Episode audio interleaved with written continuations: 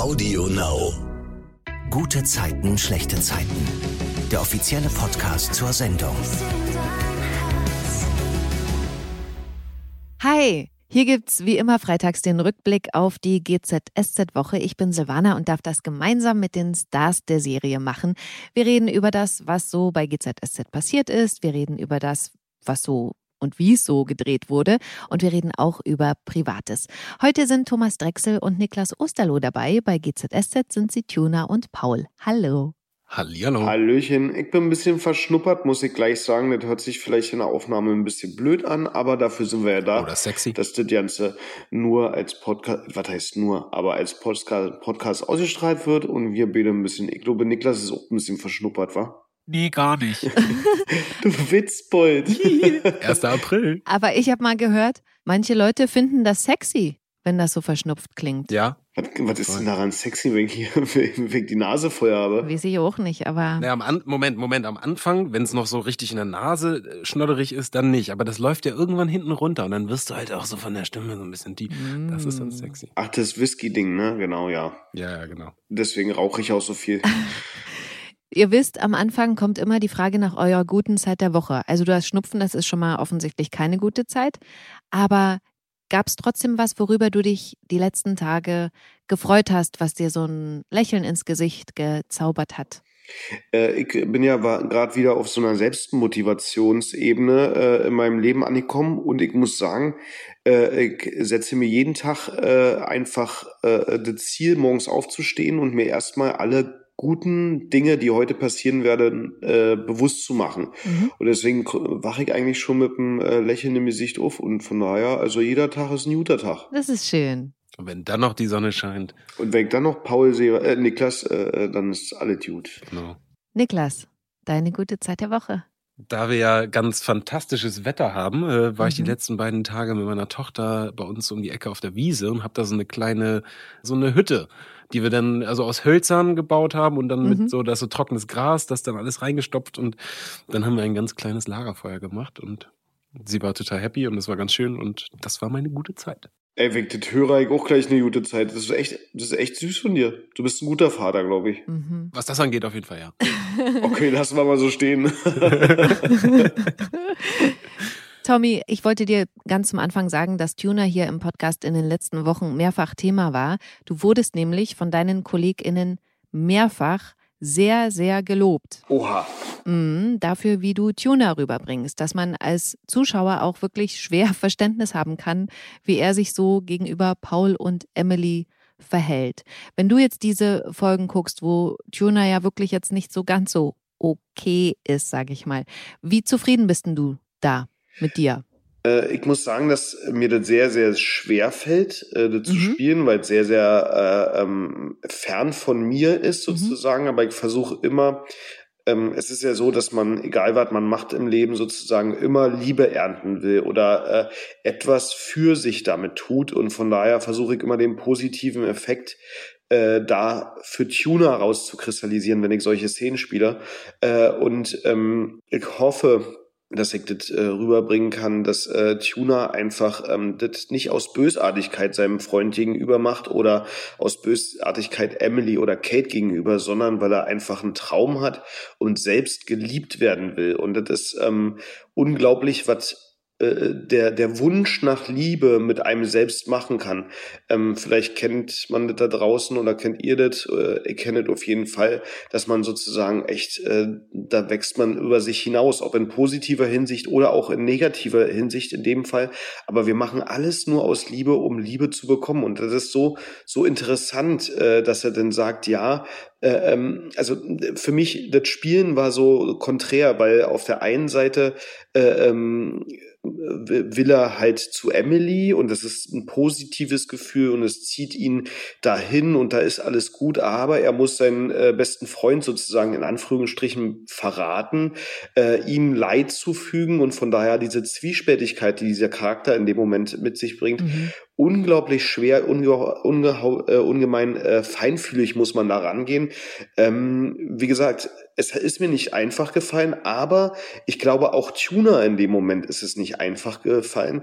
Ähm, deswegen ist dieses Gefühl, was ich habe, auch für Tuner richtig. Ähm, und deswegen, wenn, wenn man als Schauspieler Hürden nehmen muss, äh, die einem manchmal nicht so einfach fallen, ist es manchmal sogar richtig so, äh, dass es einem nicht einfach so ja, von der Hand geht.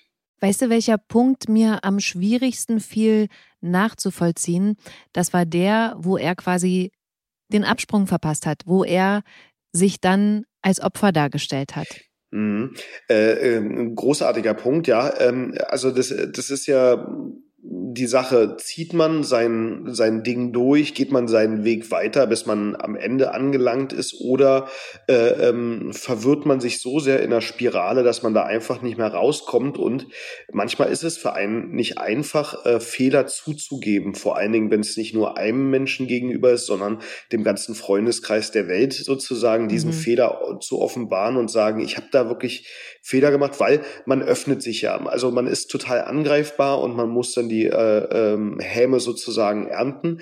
Äh, und da ist halt, halt dieser, äh, dieser Moment, ne? Also fahre ich zurück, sage ich, okay, ich habe Scheiße gebaut. Mhm. Oder äh, was wahrscheinlich einfacher ist, dass äh, man den Weg weitergeht, aber sich dann eigentlich ja noch mehr im Innern zerfrisst. Äh, es ist ganz schwierig, ähm, aber es kennen wir wahrscheinlich alle aus einer Notlüge, manchmal aus einer kleinen, äh, wenn dann weiter, äh, wenn du sagst irgendwie, ja, ich komme heute Abend nicht, ähm, weil mir geht's nicht so gut.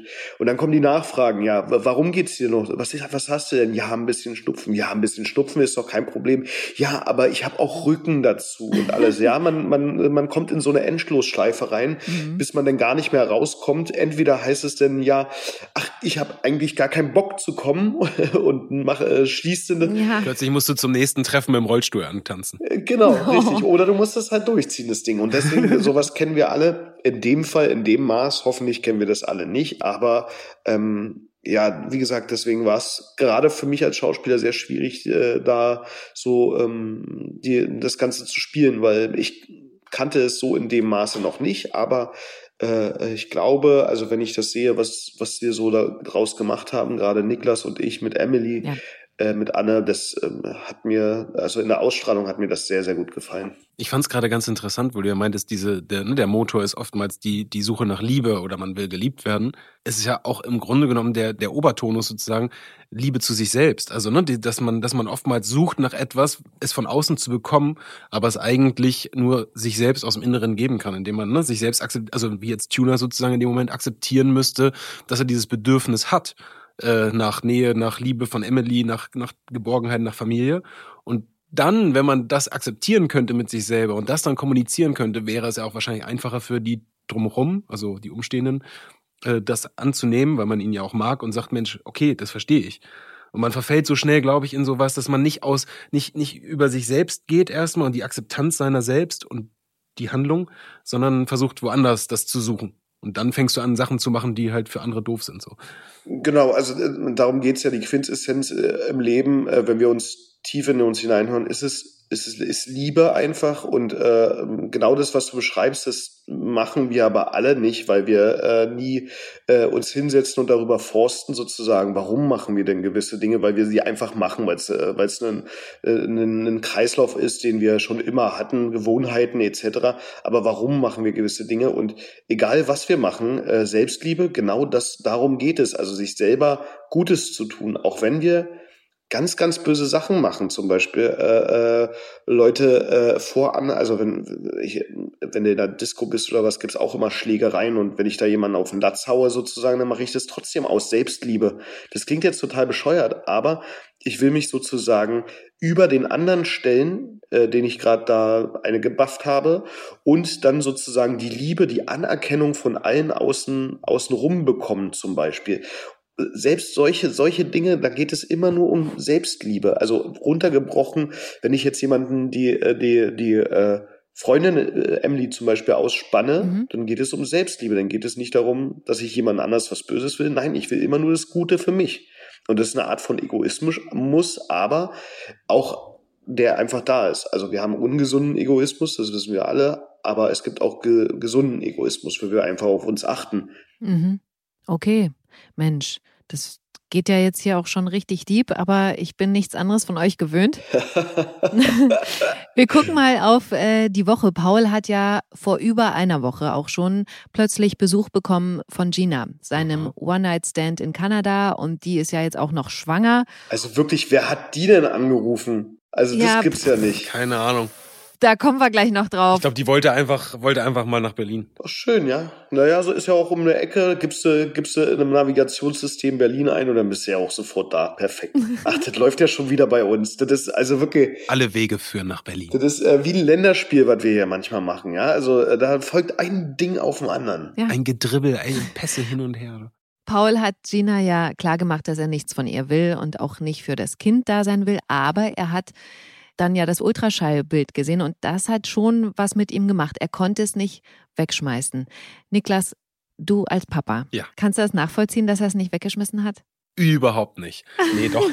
Also ich glaube, das ist ja im Grunde genommen knüpfen wir genau an das an, was wir gerade eben besprochen haben. Ja. Also er will es einfach nicht wahrhaben. Ich glaube, es macht ganz viel mit ihm eigentlich der Moment, aber es passt halt überhaupt nicht in die Energie, die er gerade hat in seinem Leben. Ja. Nämlich versucht, er wäre ja gerade eigentlich los und Emily zurückgewinnen und äh, eigentlich zum Flughafen und einfach blindlings nach, nach New York fliegen. Ja. Und das ist, glaube ich, genau der Punkt, dass er sich da eigentlich im Grunde genommen vernachlässigt und nicht auf sich selber hört, sondern das beiseite schiebt und sagt so, nee, das geht nicht, das will ich nicht, das kann ich nicht. Äh, Er hat ja auch jetzt seit sechs Monaten die ganze Zeit äh, diesen Beziehungskampf sozusagen. Und ich glaube, dass das ganz tief in ihm eigentlich äh, was berührt. Ja. Nämlich zu sehen, das ist ja auch ein toller Moment. Also ich weiß es selber noch, so dieses, dieses, eher, das ist so ein typisches Männerding. Ich kann's, haha.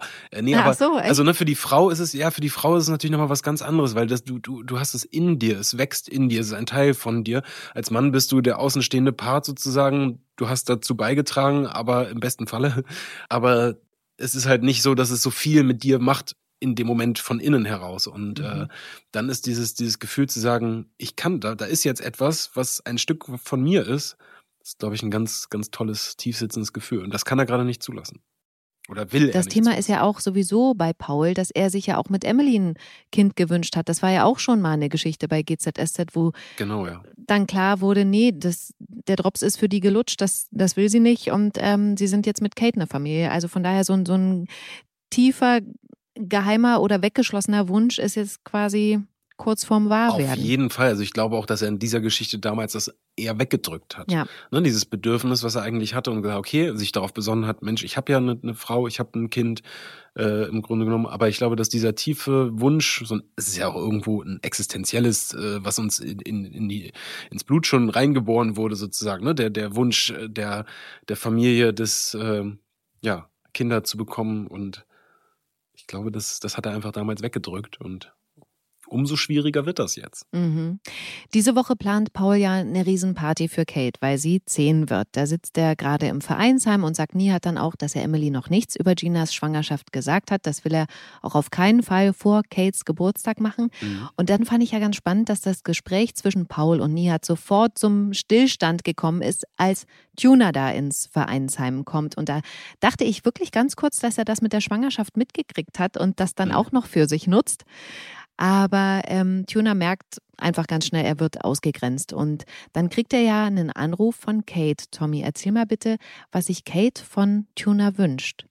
Ja, äh, äh, Kate äh, ist so freundlich und äh, äh, offeriert ihren Wunsch nach einem kleinen, tollen neuen Fahrrad, was natürlich explizit teuer ist. Mhm. Äh, und äh, Tuna hat dann noch eine Auseinandersetzung mit Paul im Mauerwerk. Und ja, um nicht als Verlierer aus, die, aus der Auseinandersetzung rauszugehen, äh, sagt Tuna dann auch Paul, dass er das Fahrrad ihr gekauft hat und dass es schon zu Hause steht. Mhm. Ja.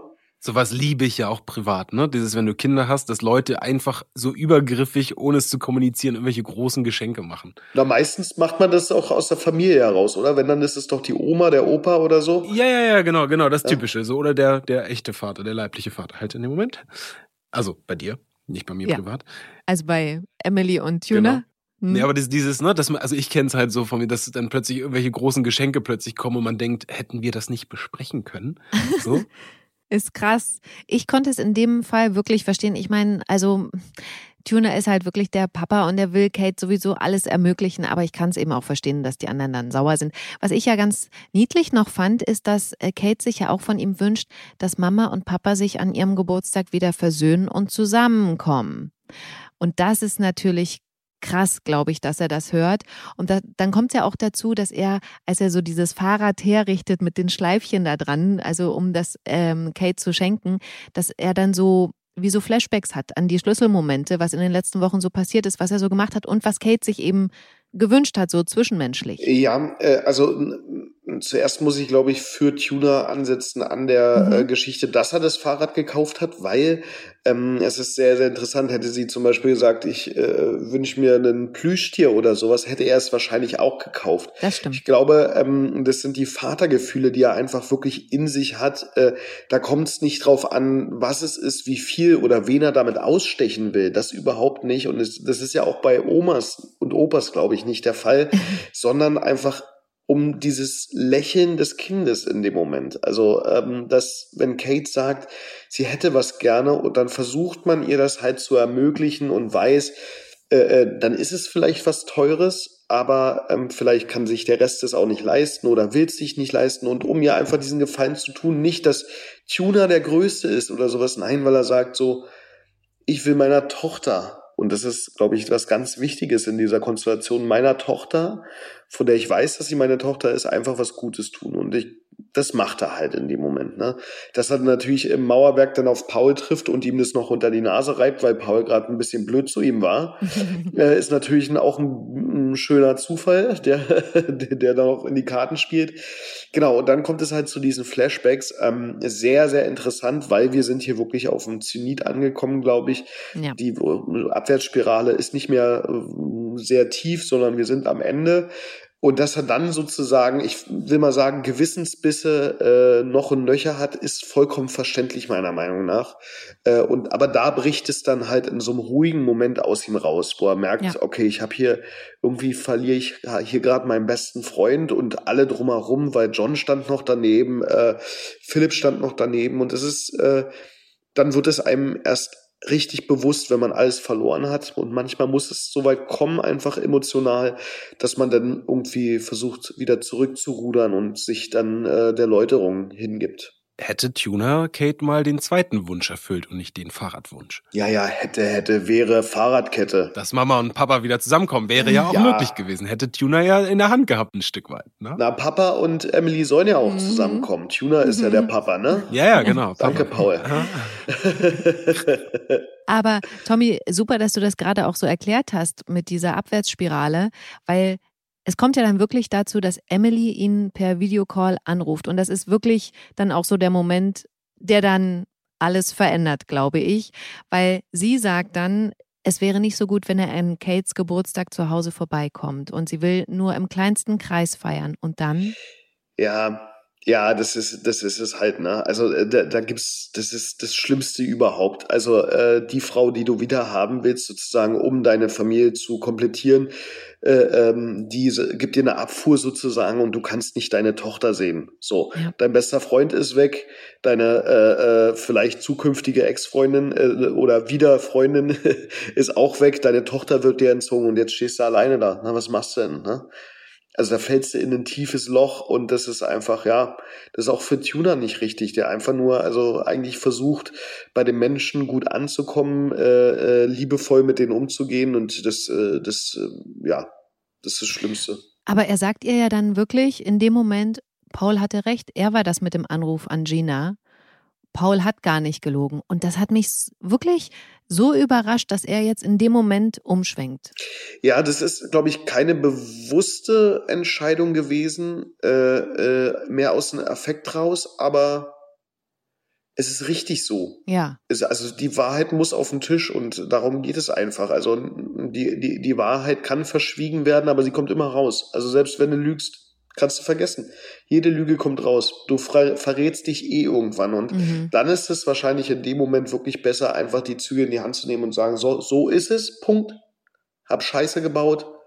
Und jetzt lass uns davon von da aus wieder neu anfangen. Und das ist, glaube ich, das Wichtigste, dass man einfach auch, wir sind, wir sind alle Menschen, wir haben alle Fehler, wir treffen Entscheidungen für die Liebe, für unsere Selbstliebe. Mhm. Wir, wir, wir versuchen das Beste, aber wir schaffen es halt nicht immer. Und das ist auch okay so. Und weil alles menschlich ist. Und von daher, ja, dass es macht, die Wahrheit zuzugeben, also auch ein großes Lob. Ja. Ist ja so in, in letzter Sekunde doch noch die Reißleine gezogen, ne? Das ist ja dann auch ein Charakterzug zu sagen, hey, okay, bis hierhin habe ich gelogen, bis hierhin habe ich, das bereue ich in dem Moment, weil ich gestehe jetzt die Wahrheit so. Ja.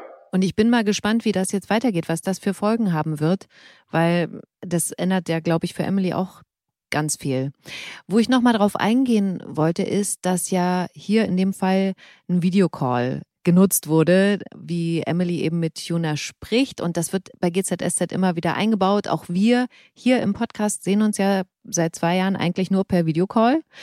Nutzt ihr das privat auch, so Videotelefonie, oder ist das ein rein berufliches Ding? Ich nutze das auch privat. Also ne, so mit Omas und Opas, weil mhm. wir, die wohnen alle im Norden. Wir wohnen hier in Potsdam. Das sind 300 Kilometer. Man sieht sich nicht so oft wie sonst. Äh, und insofern, da nutzen wir es schon, schon regelmäßig. Allerdings äh, meistens nicht über Teams und so mhm. professionell. Okay. Tommy? Nee, ich nutze das gar nicht. Ah. Also alle, alle, die ich kenne, wohnen in Potsdam. das ist natürlich praktisch. Und äh, dann sieht man sich auf der Straße, sagt mal kurz Hallo. Also außer die Familie, die sieht man natürlich mal ein bisschen inniger, aber naja, wir, wir, wir hatten mal äh, zu harten Corona-Zeiten unter Jungs hatten wir eine Bierkonferenz, das hat mich immer cool. sehr erheitert, aber dann trinkst, dann trinkst du auch Bier und sitzt dann danach alleine auf der Couch, ist auch scheiße. Also das bringt alles nichts, Leute. Okay. Nee, aber Bier, äh, äh jetzt sage ich schon Bierkonferenz, jetzt komme ich von dem Thema ja nicht mehr ab. Hat jemand ein Bier? Nee, alle Typen. äh, das hier Podcast. Das hier Podcast, das hier ne? Podcast. Keine Bierkonferenz. Sehr gut. Nee, aber ansonsten, nee, bin ich nicht der Typ für, aber ich habe äh, äh, durch mein Unternehmen auch viele äh, Teams-Meetings und sowas alles. Ah. Ist immer schöner, privat die Leute natürlich kennenzulernen, aber muss, kann man auch mal machen, alle Teams. Mhm. Tuna ist dann in einer anderen Geschichte noch dabei, nämlich als Nihat sich im Internet die Abgeordnetenhaussitzungen anguckt, da wird über seinen Antrag für einen autofreien Kiez abgestimmt. Der Antrag wird aber abgelehnt und Nihat ist total frustriert. Und dann kriegt er ja aber im Vereinsheim Besuch von der zuständigen Senatorin, die ihm dann die Nummer gibt zu einem Forscher in Reykjavik, der sich für ihn interessiert. Und von dem kriegt dann Nihat auch noch eine Einladung, ein Stipendium, was er erfreut annimmt und drei Monate weg sein wird. Und da dachte ich so, aha, ich habe mich die ganze Zeit gefragt, was wird Timur wohl machen, beziehungsweise Der nie tanzt hat. nach Reykjavik. Genau. Wenn er bei Let's Dance ist, wie wird das bei GZSZ erzählt? Da würde ich wirklich gerne auch nochmal abschweifen. Tommy, du warst ja bei Let's Dance schon dabei. Ich habe auch nochmal geguckt. Fünfter geworden mit Regina Luca. Ja. Ordentlich. Niklas, du warst noch nicht dabei bei Let's Dance. Korrekt. Ja. Wäre das was für dich? Oh, weiß ich nicht. Schwierig. An sich finde ich, reizt es mich irgendwie schon. Also tanzen, ich bin jetzt kein begnadeter Tänzer oder sowas, würde ich sagen, aber ich habe ein Faible zum Tanzen so. Und ich glaube, die Herausforderung ist krass, ne? dass du wirklich sagst, du hast diese drei Monate, wo du diese Tänze draufkriegen musst, um das ja auch wirklich also auf eine sehr professionelle Art und Weise. Äh, die werden ja tatsächlich, das kann man ja wirklich sehen, von Mal zu Mal immer besser und bis hin so, dass die am Schluss noch übrig sind, das ist ja wirklich schon, das kann sich richtig sehen lassen. Und insofern diese Herausforderung finde ich ganz interessant.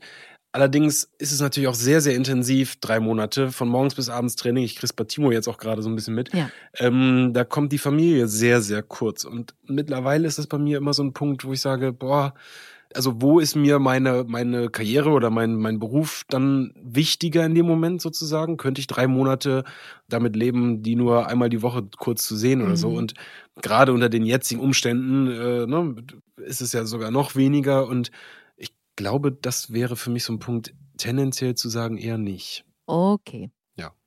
Aber man weiß ja nie.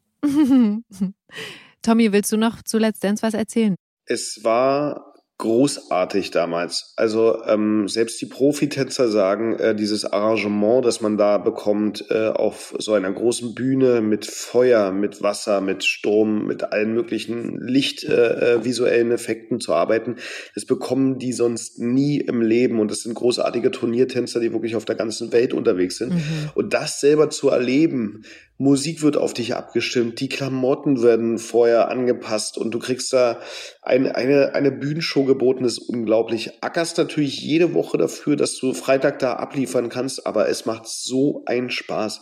Wirklich, das ist das, ist das Geilste, eines der geilsten Shows, die ich miterlebt habe, äh, abgesehen vom Turmspringen äh, und Synchronschwimmen. Mhm. Äh, aber das, das, das, das ist schon Königsklasse und das macht, also die drei Monate äh, kann ich jedem empfehlen, wer die Chance dazu hat der sollte es unbedingt machen.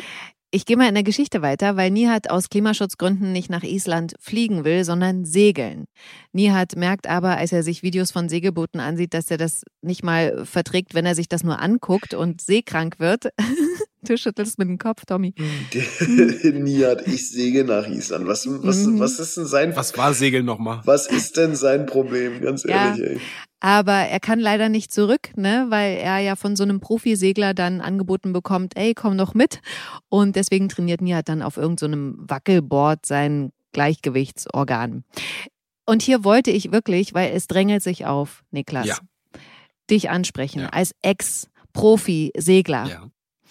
So eine Segeltour um die Welt. Mhm. Vendée Globe oder wie das heißt zum Beispiel. Wäre das was für dich? Das auch wieder, ich weiß, wir haben jetzt gerade über Let's ja, Dance geredet also und drei Monate weg. Jetzt lassen wir mal die mhm. Familie mhm. außen vor. Ja. Okay. Äh, nee, also tatsächlich ähm, das auch mit Familie. Also es gibt ja ganz viele, und heutzutage ist ja auch über YouTube etc. möglich, sowas zu dokumentieren, ganz fabelhaft. Es gibt ja ganz viele, ich sag mal so Aussteiger sozusagen, die einfach wirklich mit ihren Kindern sich ein Segelboot, alles verkaufen, Segelboot mhm. kaufen, einfach um die Welt segeln. Und ja, das wäre definitiv was für mich. Okay. Man muss sich es aber halt auch wirklich gut überlegen. Ne? Andererseits hast du natürlich das Boot und wenn du wiederkommst, kannst du das verkaufen und hast erstmal wieder so deinen Start. Aber ich glaube, das, was du dort erlebst und auch diese Einsamkeit auf dem Wasser und ähm, Sternenhimmel, all diese, also ich habe mal auf dem Boot äh, über, übernachtet, wo, wo wir einen traumhaften, wir hatten komplett windstille Nacht, das Wasser war spiegelglatt und es war ein wahnsinniger Sternenhimmel und du bist so ein bisschen wie in so einer, du weißt nicht mehr, wo oben und unten ist, weil sich die Sterne im Wasser spiegeln und das war, das war atemberaubend und ja, also ich hätte da schon, schon Lust drauf noch. Cool. Na, dann haben wir ja was gefunden für dich. Mal gucken, ob es dazu noch eine. Schickt ihn aufs Boot. ja, genau. Okay. Es gibt eine Trennung bei Louis und Miriam. Sie hat ihren Entschluss gefasst, obwohl er sie anbettelt, sie nicht aufzugeben. Das mit Moritz ist einfach so passiert. Ich, ich check's doch selbst es nicht. Ist zweimal einfach so passiert. Und zweitmal habt ihr in unserem Bett gevögelt. Und ich hab's von Moritz erfahren. Aber darum geht's noch nicht mal. Du hast mich die ganze Zeit angelogen. Warst du immer ehrlich? Nein. Aber spielt keine Rolle. Ob du es zugibst oder nicht. Du hast Gefühle für jemand anderen. Und damit bin ich raus. Weißt du, was ich gefühlt habe, als ich im Krankenhaus neben dir saß? Einfach nur Angst. Und ich habe mir geschworen, dass ich dich nie wieder allein lasse.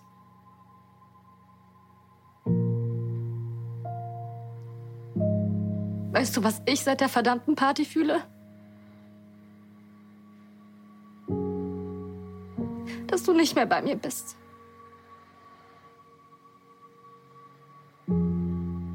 Das mit uns ist vorbei.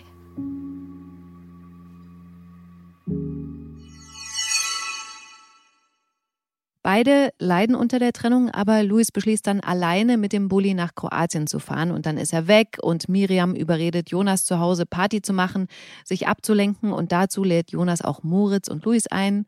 Der hat überhaupt keine Ahnung, was alles passiert ist, aber als Moritz zur Tür reinkommt, rastet Miriam total aus, sie schreien sich an und dann sperrt Jonas die beiden, also Miriam und Moritz, in einem Zimmer ein. Er zwingt die beiden, sich auszusprechen. Was haltet ihr von so einer Methode? Leute zu zwingen ist immer richtig gut. Ja. Ich werde auch gern zu Sachen gezwungen, das mache ich dann immer besonders gern. okay. Nee, aber dieses, dieses, äh, da jetzt einfach gefangen zu sein gemeinsam mhm. und reden zu müssen, was ja wahrscheinlich unter normalen Umständen äh, derzeit nicht möglich gewesen wäre, finde ich vielleicht gar nicht so schlecht. Ja, ist wirklich, äh, manchmal ist es wirklich, das Ding ist, wenn du gezwungen wirst, öffnest dich natürlich auch gern vom Herzen her und dann sagst du immer das, was du denkst und äh, so wie es wirklich ist und machst dem anderen gar keine Vorwürfe, weil du noch so viel Wut im Bauch hast. Also ich bin mehr der Meinung, dass man noch mal ein bisschen Gras drüber wachsen lassen kann und dann nach einer Woche, nach drei, vier Wochen oder so, dann kann man mhm. sich ja mhm. noch mal reden, bereden und dann, dann sind die Gemüter ein bisschen runtergekocht und dann hat man auch wieder eine bessere Basis zusammen, glaube ich. Ja, also ich fand es äh, von Jonas auch ein bisschen mit der Brechstange, aber gut, Jonas halt, ne? Der ja, Jonas halt, richtig. Das war schon sanftmütig von ihm. Ja, Jonas ist so April, April und zwar das ganze Jahr über, glaube ich. Auf jeden Fall klappt aber die Methode, weil Moritz und Miriam sich aussprechen und werden dann schlafend fast Arm in Arm von Jonas entdeckt, der das Zimmer irgendwann wieder aufschließt. Gemeinsam übrigens mit Luis, der spontan wieder zurück nach Berlin gefahren ist, weil er unterwegs gemerkt hat, dass er gar nicht weiß, was er alleine in Kroatien machen soll. Und jetzt ist es am Ende jedenfalls so, dass Luis der Dumme ist, das fünfte Rad am Wagen, weil sich plötzlich eben Miriam und Moritz blendend verstehen und ihn ausgrenzen. Ja, tut mir voll leid für Luis, aber er hat sich nicht entschieden, äh, kann ich auch irgendwie verstehen. Ist eine schwierige Konstellation, das Ganze. Jetzt würde ich gerne noch zur Linus Drami-Geschichte überschwenken, weil äh, Laura ist jetzt von ihrer Asienreise zurück und erfährt von Joe, dass Linus Drami jetzt die Mehrheit an Ivo mit hat und ihm die Forschung eigentlich egal ist, weil er sich nur an Joe rächen will. Und deswegen sucht Laura das Gespräch mit Linus Drami, bietet ihm an, für ihn zu arbeiten, wenn er die Forschung vorantreibt, durch die ihre Mutter Yvonne wieder sehen können soll. Und weil Laura Joe und Katrin dann noch so ein paar Sachen einfädeln, damit Linostrami Laura vertraut, klappt es offensichtlich wirklich. Linostrami denkt dann, Laura arbeitet gegen Joe. Ähm, Laura kriegt dann aber mit, dass Linostrami einer Frau den Auftrag gibt, Kian umzubringen. Das fand ich total gut, dass es eine Killerin ist und nicht so klischeehaften Mann. Das hat mich ehrlich auch ein bisschen überrascht. Und ich habe mich wieder selbst erinnert, dass ich, also was das angeht, wirklich in Klischees denke. Und da wollte ich nochmal zu euch privat. Gibt es bei euch so Sachen, wo euch auffällt, dass ihr in Schubladen denkt? Aber ist es, ist es Schubladendenken, wenn, ich sage jetzt mal, 98 Prozent der Killer, die es so gibt auf Erden, Männer sind? Ist es dann Schubladendenken? Davon? Ist das so? Weiß ich nicht, aber okay, es ist jetzt auch Schubladendenken von mir, aber ich kann mir schon vorstellen, grundsätzlich, dass es mehr Killer auf dieser Erde gibt als Killerinnen. Wobei, wer weiß. Ich habe zum Beispiel nämlich am Weltfrauentag äh, eine Kampagne gesehen, vielleicht habt ihr die auch gesehen, die heißt Imagine. Da war zum Beispiel die Frage, an wen denkst du, wenn du dir vorstellst, dass jemand im Büro weint? Mann oder Frau? Na, an eine Frau, ja. Und das ist Schubladendenken, 100 Pro. Voll. Nee, aber, aber bei dem, bei dem Ganzen, ne, mit Schubladen sozusagen sofort, man geht dahin. Absolut. Bei vielen Sachen geht man sehr, sehr schnell, äh, sortiert einen das Gehirn in irgendeine Schublade.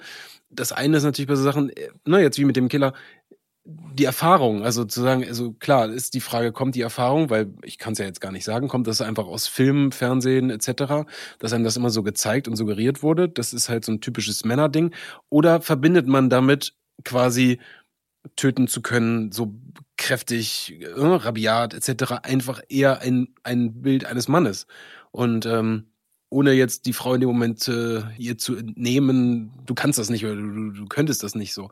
Also ich glaube, dass man da mal so ein bisschen gucken muss, wo, wo ist denn der Ursprung? Ja. Also, ne, wenn, wenn, wenn du jetzt sagst, eine, eine Frau oder also jemand weint in einem Büro, woran denkt man zuerst? Klar, wahrscheinlich denkst du zuerst an eine Frau, weil grundsätzlich dein Gehirn sofort rational sagt, alles klar, Frauen weinen wahrscheinlich einfach öfter als Männer. Dementsprechend ist es eine Frau, die da im Büro weint. Ja. Ist ja aber die Frage, würde ein Mann, mhm. wenn es anerkannt wäre, nicht vielleicht auch öfter weinen äh, oder es zulassen können? So, weil es aber einfach gesellschaftlich sozusagen, ne, oder über Jahrzehnte schon, oder ja, Tausende so eingeprägt ist. Männer weinen nicht, Männer sind hart, Frauen sind mhm. emotionaler. So, das, ähm, ja, ist eine große Schublade. Eine sehr lange. Okay, ich gehe mal weiter in der Geschichte, ja? Mhm.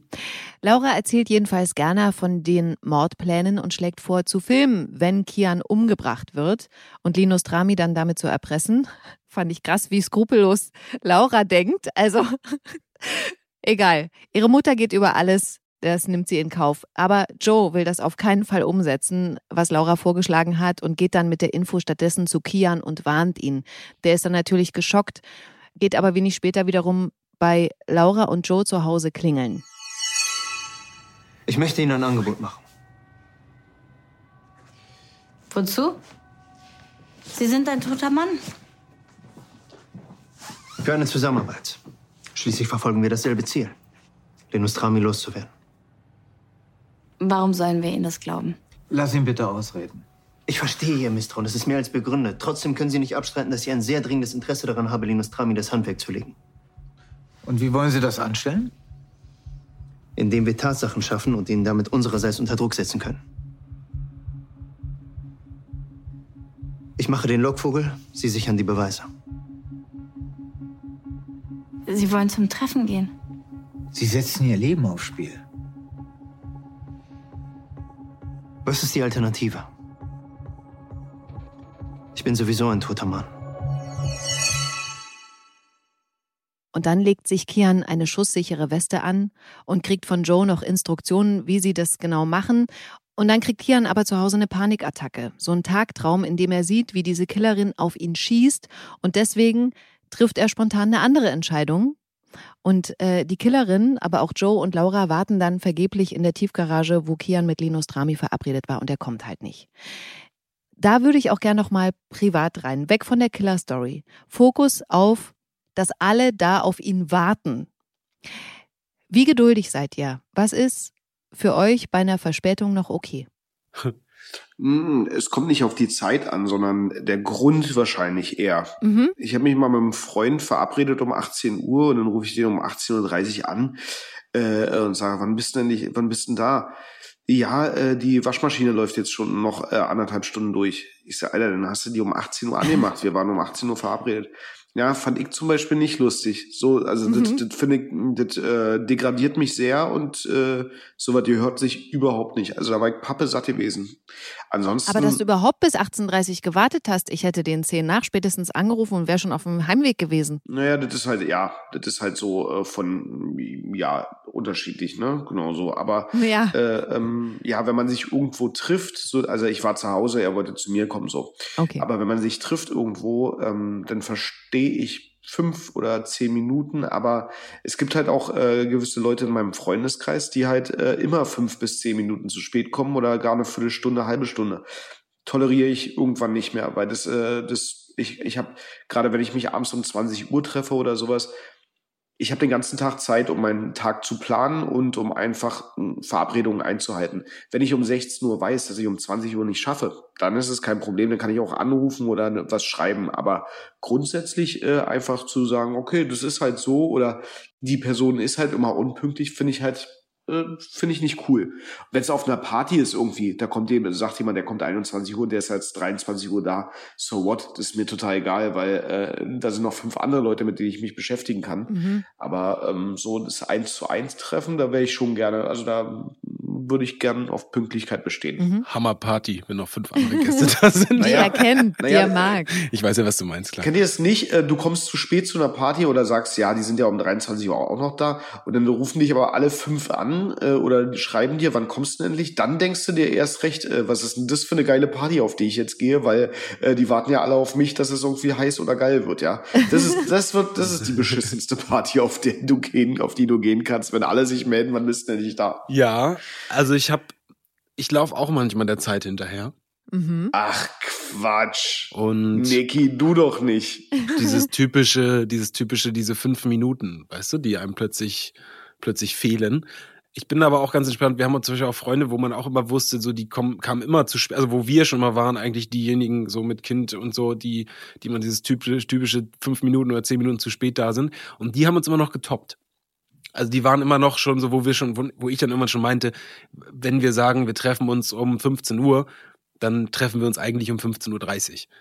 Und äh, das hat sich jetzt aber mittlerweile geändert. Also mittlerweile sind die, werden die immer pünktlicher. Und das setzt uns auch so ein bisschen unter Druck, auch daran Mhm. zu arbeiten.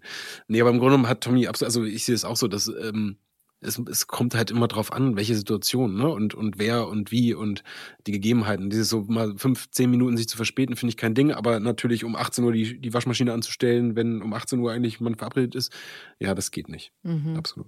Ich wirklich, ich finde es auch respektlos. Jemanden so warten zu lassen. haben die ja alle schon Autotimer heutzutage, die Waschmaschinen, ne? Also die kannst du ja auch rechtzeitig stellen. Also. Das stimmt. Ja, sorry, mein Fehler, weiß ich. Ach, du warst. Wir kommen zum Ende des Podcasts, weil Kian packt jetzt seine Sachen und dann kommt Nasan plötzlich nach Hause, ist natürlich überrascht und Kian sagt ihr dann, dass sie verschwinden müssen und er sie die ganze Zeit angelogen hat. Und das ist das Ende der Geschichte für diese Woche. Also ich finde es alles gerade so, so spannend. Also da auch an dieser Stelle mal ein Riesenlob an die Autoren von mir. Ich kenne niemanden, aber ich finde das gerade richtig krass, was die alles schreiben. Also ist immer cool, aber gerade ist so eine Häufung von oh mein Gott, was für Wendungen. Da ist grad, äh, äh, wird gerade Sommer, schönes Wetter, da haben die Autoren gute, gute Laune und schreiben nur noch, nur noch Action. Und die Leute vertragen mal ein bisschen mehr Drama. Ihr, ihr kennt ja viel mehr Menschen von GZSZ als ich, die hinter den Kulissen arbeiten. Wollt ihr vielleicht mal jemanden hier erwähnen oder loben von der Produktion, den ich jetzt vielleicht gar nicht so auf dem Schirm habe, der Werner. kaum Lorbeeren sozusagen bekommt? Werner ist der, Der macht Beste. alles. Werner, Werner ist unser Fahrer und Werner ist unsere gute Seele des Hauses. Der ist, glaube ich, ach, gefühlt, ich glaube, der ist jetzt 80 oder 76 oder irgendwie so. Der muss gar nicht mehr arbeiten, aber macht den Job noch bei uns, weil er einfach raus will, ein bisschen was tun will. Absolut, ja. Und es ist so ein guter Mensch, der Werner. Unglaublich. Danke, Werner, dass du bei uns bist. Äh, immer gute Laune. Immer, immer auf den Schnack zu haben, äh, äh, tolle, tolle Stories, denen man gerne zuhört. Geil, cooler Typ. Als Beispiel für Werner, wenn ich mal meinen Hund mit bei der Arbeit habe und der weiß das ja vorher nicht, ob ich ihn mitbringe oder nicht, dann fährt er extra los hier zu Fressnapf und holt so kleine Kaudinger. Also, ne, das ist Werner. Der macht der wirklich für jeden immer alles und äh, plötzlich siehst du ihn, der malert irgendwo, weil der sieht irgendwo, oh, da ist eine Stelle, dann holt er sich einfach Farbe und fängt an, das zu malern. Also der ist so, so ein Mann für alles. Schön.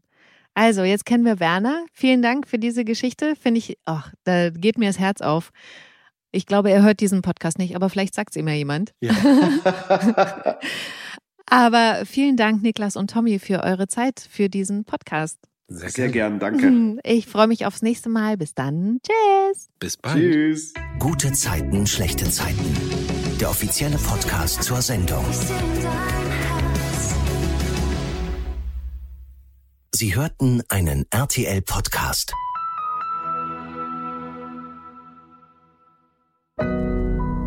Audio Now.